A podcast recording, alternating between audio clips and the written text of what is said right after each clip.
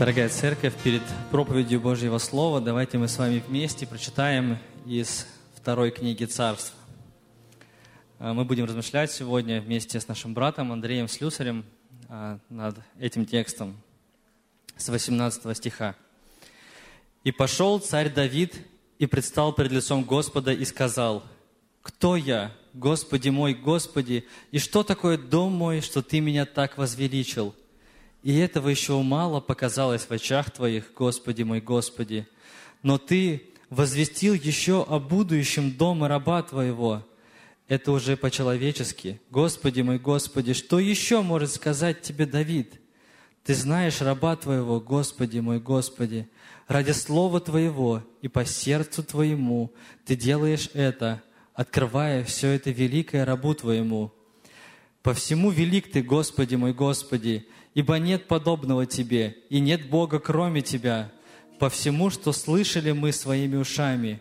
И кто подобен народу Твоему Израилю, единственному народу на земле, для которого приходил Бог, чтобы приобрести его себе в народ, и прославить свое имя и совершить великое и страшное пред народом Твоим, который Ты приобрел себе от египтян, изгнав народы от богов их. И Ты укрепил за собой народ – Твой Израиль, как собственный народ навеки, и Ты, Господи, сделался его Богом. И ныне, Господи Боже, утверди навеки Слово, которое изрек Ты в рабе Твоем, и о доме его, и исполни то, что Ты изрек.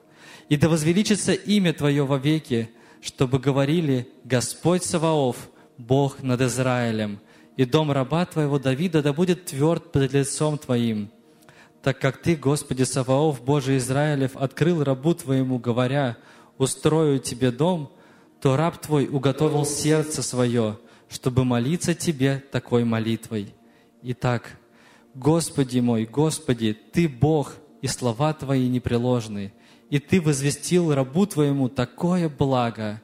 И ныне начни и благослови дом раба Твоего, чтобы он был вечно пред лицом Твоим, Ибо Ты, Господи мой, Господи, возвестил это, и благословением Твоим соделается дом раба Твоего благословенным вовеки.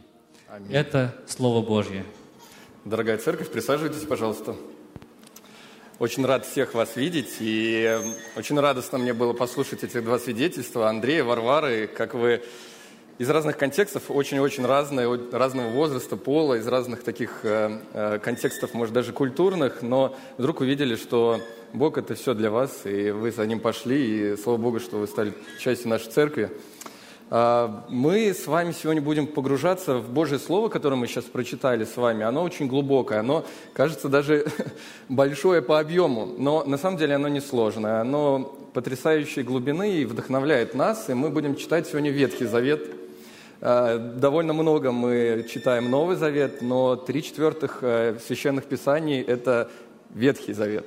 И там огромная глубина Божьего откровения, которая вдохновляет обычных современных людей в Москве, в Самаре, в любом другом месте. Она такая же актуальна, как и Новый Завет. И я очень э, надеюсь, что каждый из нас действительно будет чаще читать э, Ветхий Завет. Ну, видно, да, понятно, что, видимо, эта книга мне, эта часть э, Библии мне очень нравится, что я так ее о ней рассказываю. Но это действительно так, что э, христиане не так много смотрят в эту книгу, хотя она очень и очень благословляет. А, и э, начиная нашу проповедь, представьте себе буквально вот такую небольшую иллюстрацию человека, простого человека, пусть его будут звать Максим, довольно распространенное сейчас имя, который живет своей жизнью, думает о чем-то хорошем, устраивается на работу, меняет ее, живет, например, в городе Москва, а, возможно, даже верующий человек, это неважно, просто такой архетип нарисуем с вами. И однажды, в какой-то такой момент, а, можно сказать, исторический момент для его жизни, он вдруг осознает, что все, что когда-либо он раньше имел, не сравнится с тем, что он вдруг понял, вдруг осознал и вдруг начал делать. А, этот момент ни с чем не сравнится, и даже выигрыш какой-то крупной лотереи или долгожданное повышение на работе, или даже момент, когда он вдруг бы узнал, что он будет отцом, не сравнится. То, о чем мы будем говорить, радость другого порядка. Это однозначно не, материаль... не обретение материальных каких-то ценностей и достатка любой степени. Это нечто намного большее и удивительное.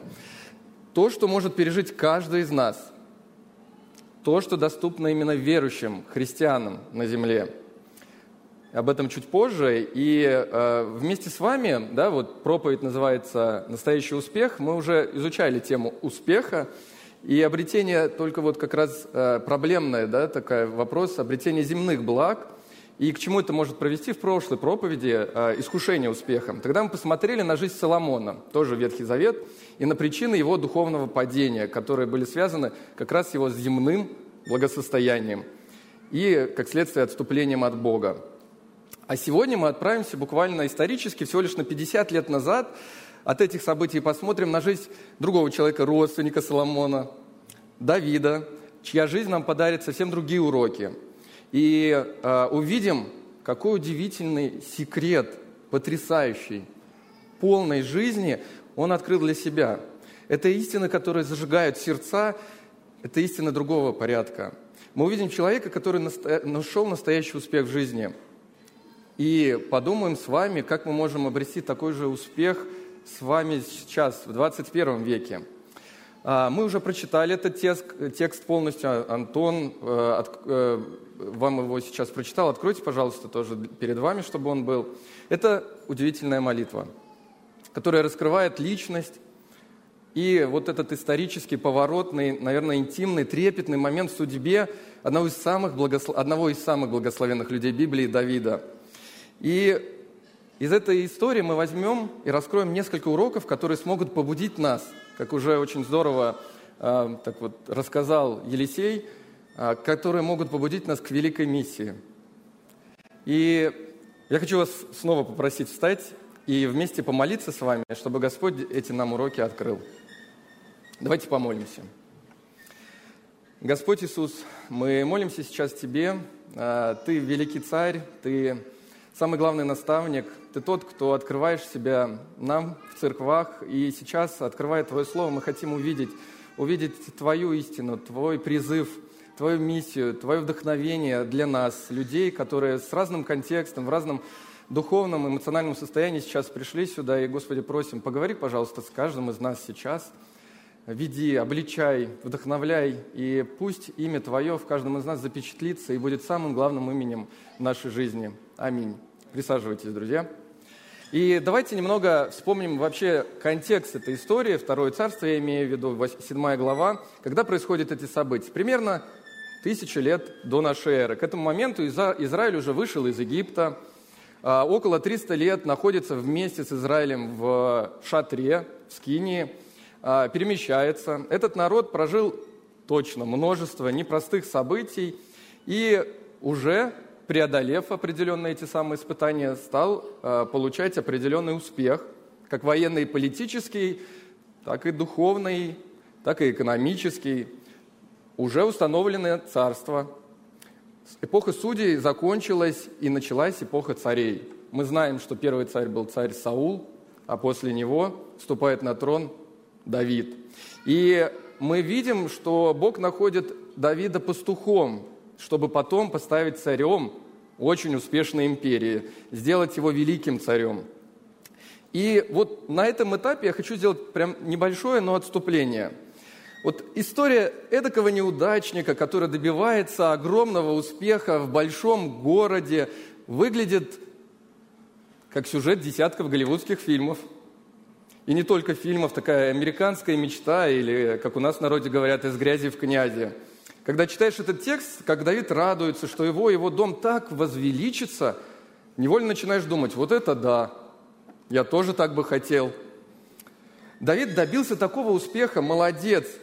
Мы все в этом зале думаем, что достойны такого успеха в жизни, процветания, наши заслуги должны быть отмечены.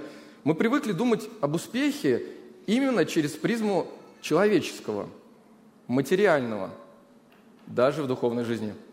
И наверняка именно через вот такую призму мы-то на этот текст и посмотрели с вами. Все красиво, все так вот в огнях у него. Давиду повезло, он достиг максимума в жизни, подразумевая максимум в земной жизни.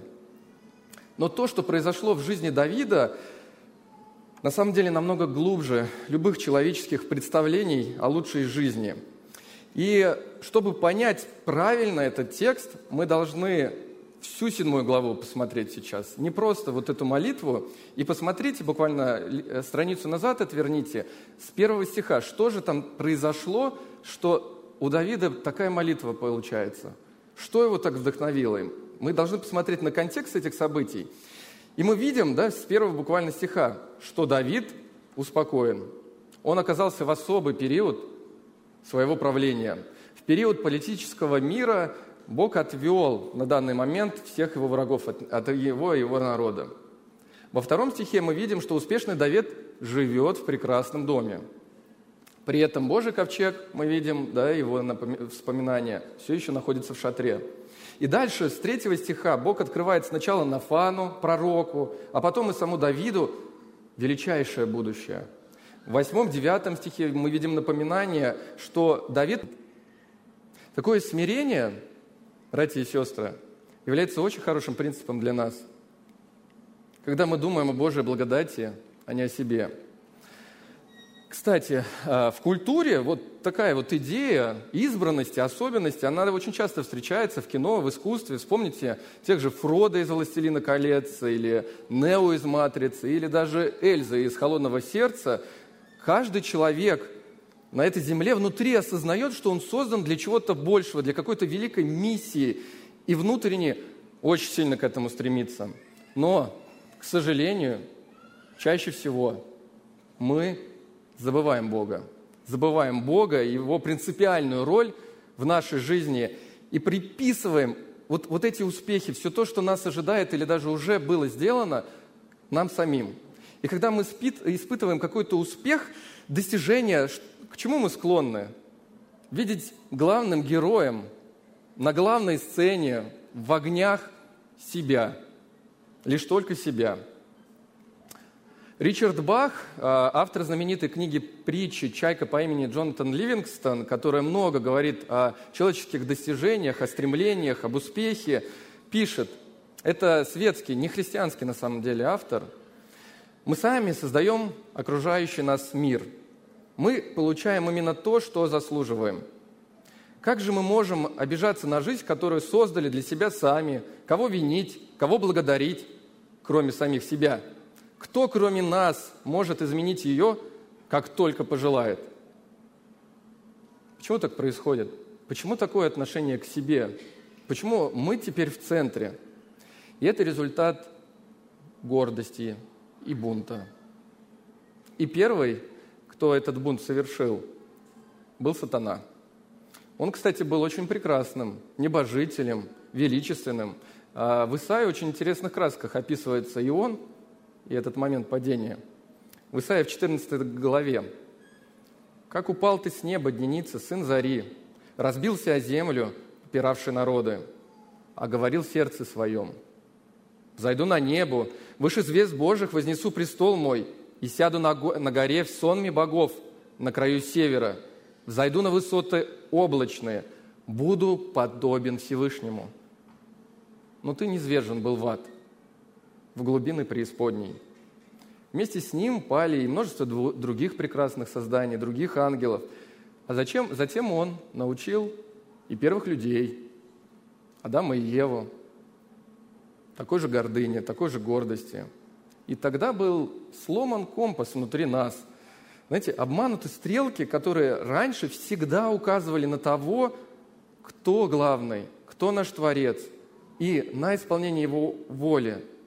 Но стрелки компаса были искажены. С грехопадением мы живем теперь ради себя, думаем о себе, о своем успехе, и забыли Бога, не знаем Его и не живем им. И хотя осознание своей особенности, какой-то значимости было естественным состоянием, я уверен, для Божьих людей, и в раю, когда Адам и Ева ходили, и когда такой великий Творец рядом с ними постоянно разговаривал, я уверен, они чувствовали эту особенность, но они не теряли понимания, кто причина их жизни до греха, кто причина всего благополучия вашего.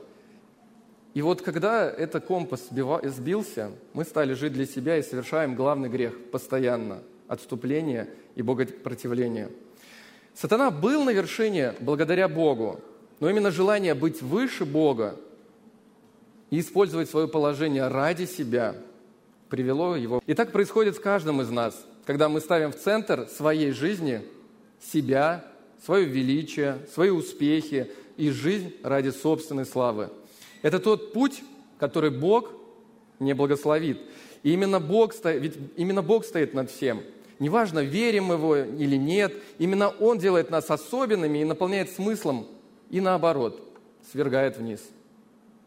Истинный успех – это оказаться уникальным, особенным в лице Бога, в глазах Бога, чтобы превознести Его волю, Его имя, но не наше. Это особенность «Ты меня выбрал, возвысил», как мы видим у Давида. Она дает дерзновение. Есть интересная книга «Обычность» Майкла Хортона. Я буквально одну цитату тоже выписал для вас, которая говорит, «Вы достигаете совершенства, никогда печетесь о собственном совершенстве» а когда вас влечет что-то истинное или кто-то истинный, кто обладает истинностью, красотой, добротой.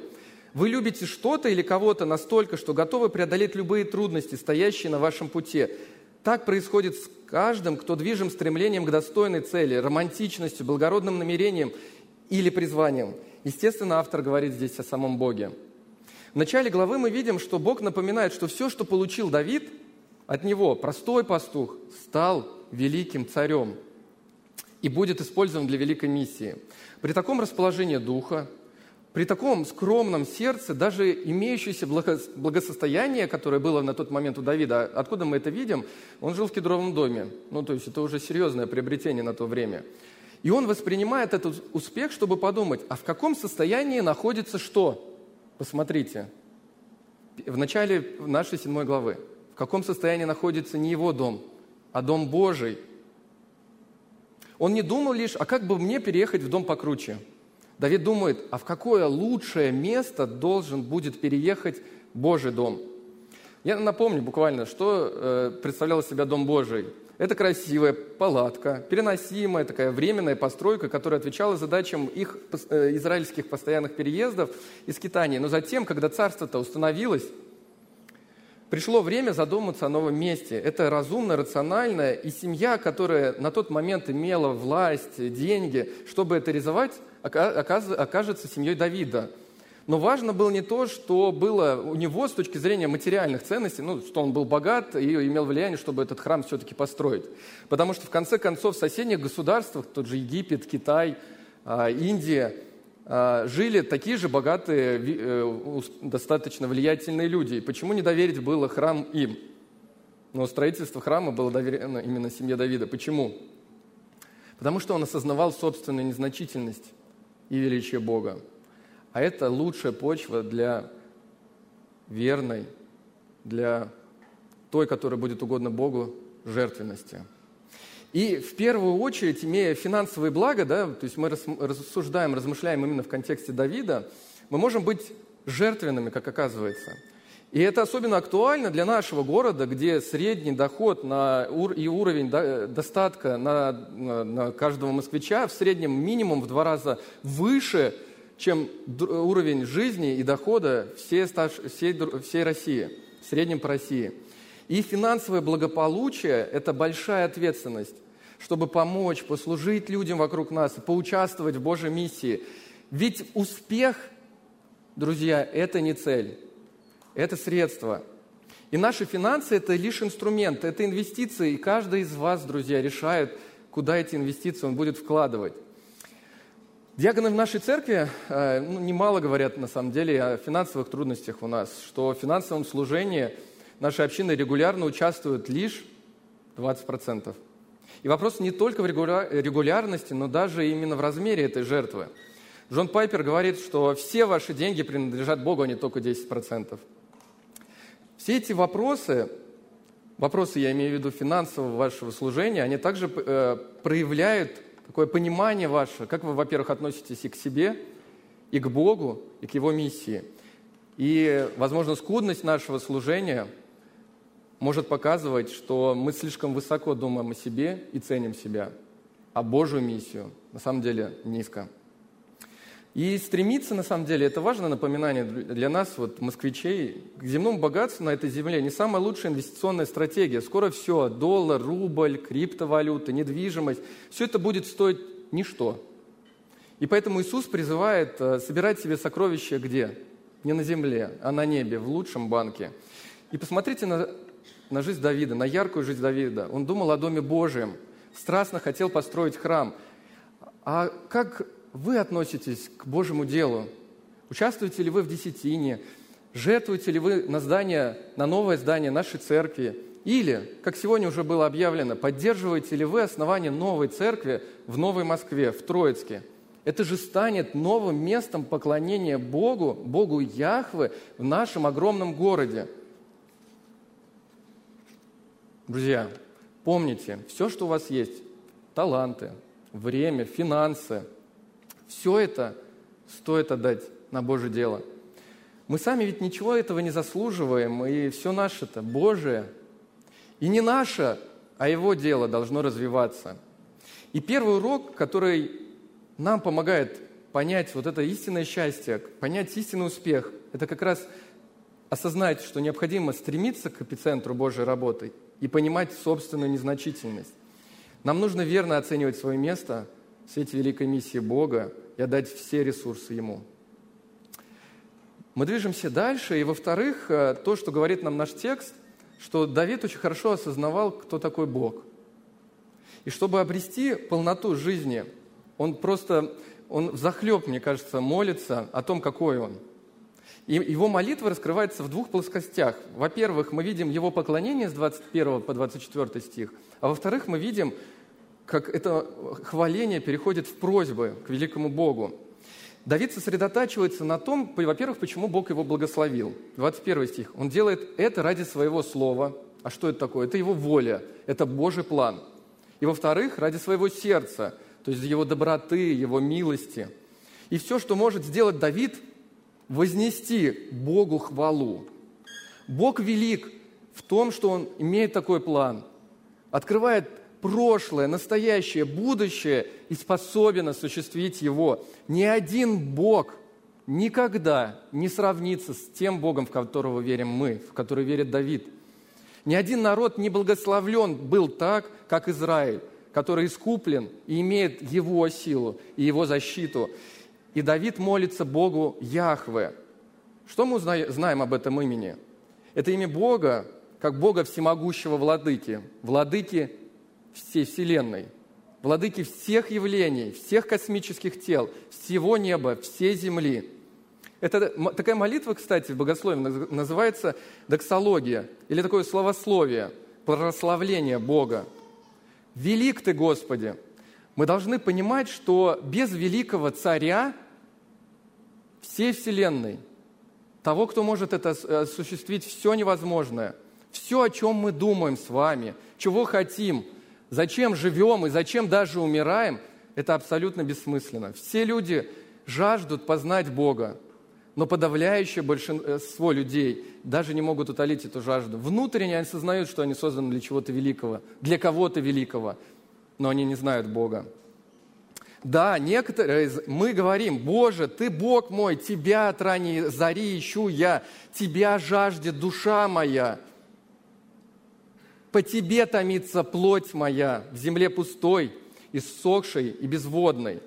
Однако большинство людей даже не осознают, что они были созданы, чтобы трепетать, радоваться перед величием, перед славой Господа.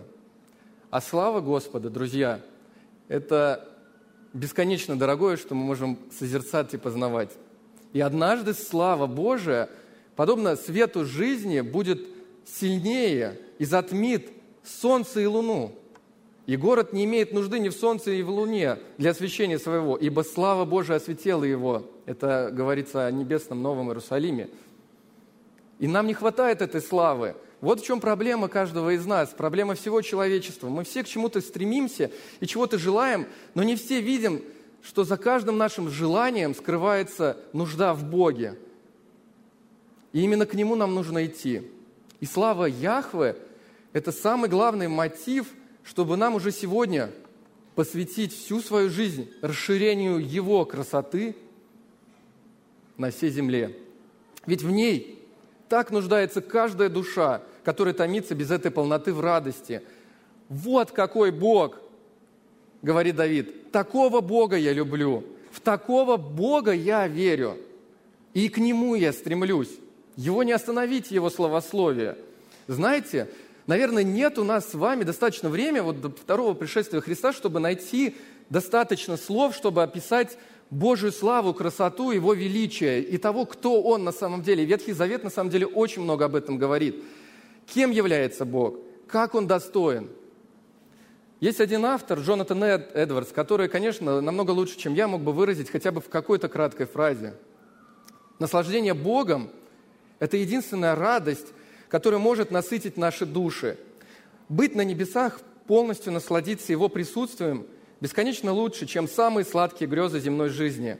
Отцы, дети, мужья, жены, друзья – это только тени, но Бог пребывает вовек. Они лишь отражение света, а Он – солнце. Они только потоки вод, вот, но Бог – безбрежный океан. Друзья, какое применение Какие мысли должны рождать вот эти словословия Давида, вот эти величественные напоминания? Я сегодня для вас приготовил только одно, один вопрос. Если Бог так велик, так прекрасен, то живете ли вы так, чтобы все вокруг узнали о нем?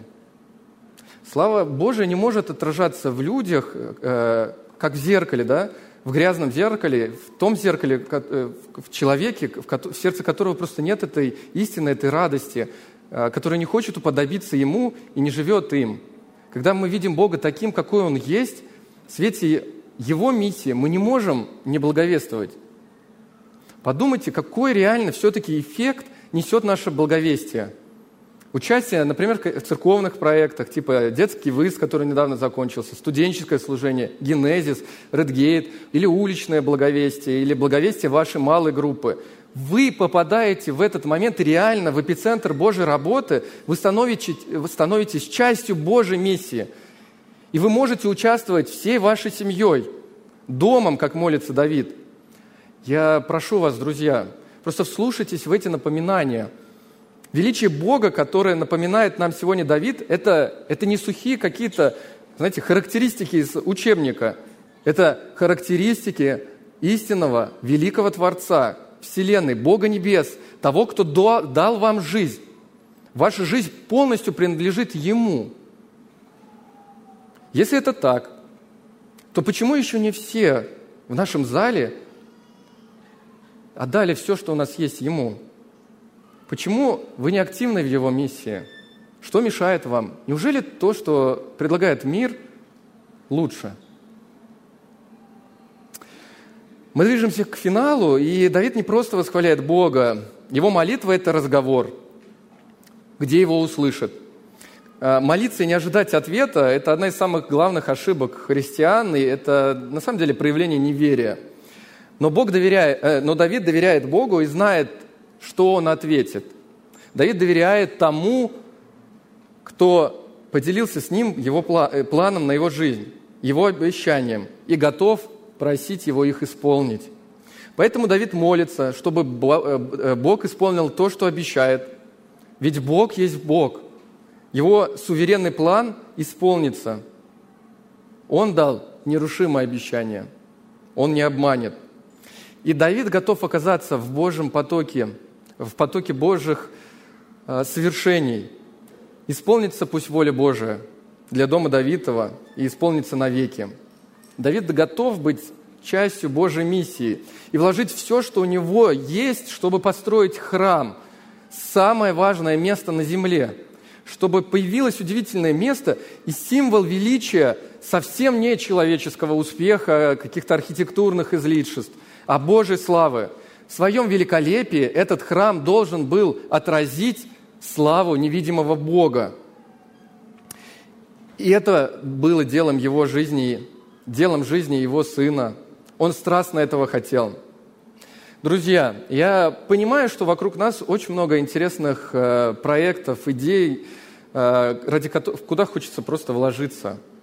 Зачем хочется последовать, кроме храма? Будь то хобби новое, какое-то увлечение, какой-то новый стартап, который, возможно, вас, вам предложили открыть, какая-то поездка, а, возможно, даже целая релокация. Это некая мечта, новый горизонт. Но подумайте, а к чему вас все-таки призывает Господь? К строительству какого дела Он хотел бы вас привлечь? Или есть ли в планах Бога то, что вы так хотите? Или, может быть, Он хочет, чтобы вы поучаствовали в чем-то другом, действительно в чем-то более важном и славном?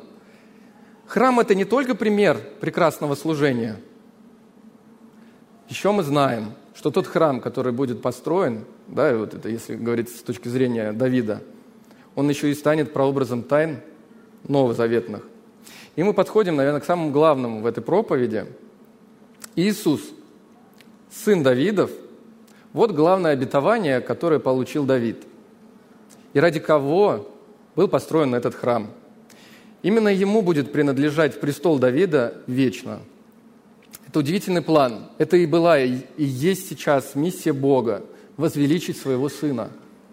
Сына, который, став человеком, пришел в наш мир, чтобы примирить с собою нас, грешников, таких, как ты и я, с собой, великим Богом Яхве – Христос был единственным, кто мог стать лучшим царем не только для Израиля, но и для всего человечества. Он строил свое царство не на какой-то политической или военной мощи, он строил свое царство на любви. Причем не на любви какой-то эмоции, а на любви жертве. Ведь человечество, как и тогда, так и сейчас, ради которого он пришел, нуждается в спасении. И за грехи этих людей, за эти долги нужно было заплатить. Никто, кроме Христа, был не способен это сделать в совершенстве. Ведь огромен долг. Это долг бесконечен. И лишь бесконечная жертва Христа, его, его служение было основой для нашего спасения с вами. Христос смог. И миссия Христа на земле еще не закончилась. Ведь Он предлагает свое спасение каждому из нас, кто слышит сейчас эту благую весть.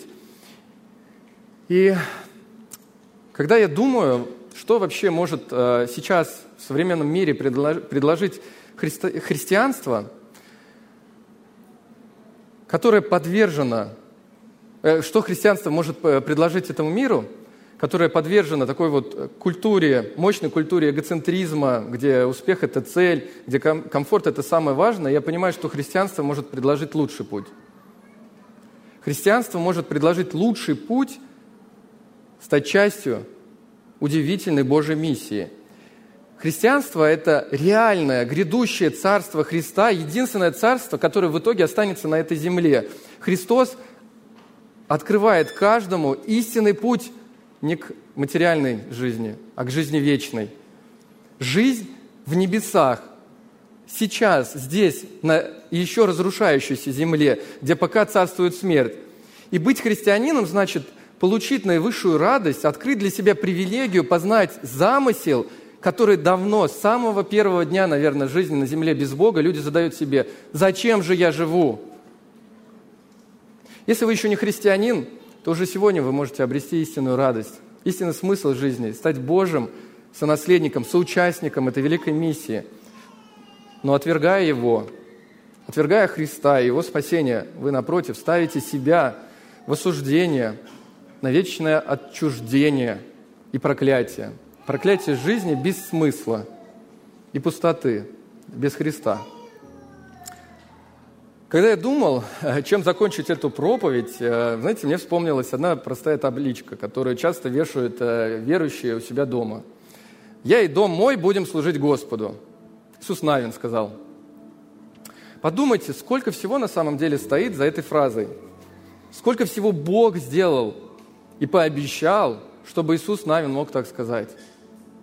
А что эти слова значат для вас – а ваш дом, ваши дети, ваши внуки, ваши ресурсы, ваши финансы служат Господу, который так прекрасен и велик. Давайте помолимся.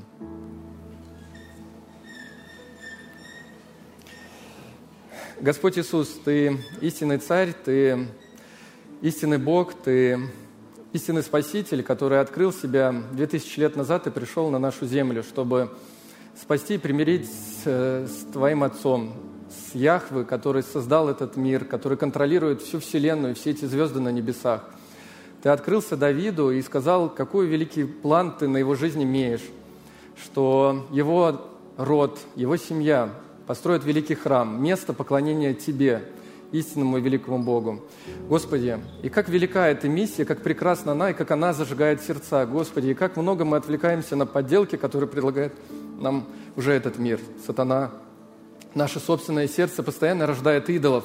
Но, Господи, я прошу Тебя, чтобы Ты направил сейчас наши компасы к себе и, Боже, прославился через наши жизни, потому что только миссия Твоя, только жизнь ради Тебя может быть увенчана истинным успехом. Господи, благослови каждого из нас жертвенно посвятить всю свою жизнь, все свои финансы, все, что у нас есть Тебе и Твоему служению, Твоей церкви, и укреплению, и основанию новых церквей здесь, в Москве и в других городах. Господи, благослови нашу церковь жить миссией, жить ради Тебя. Аминь.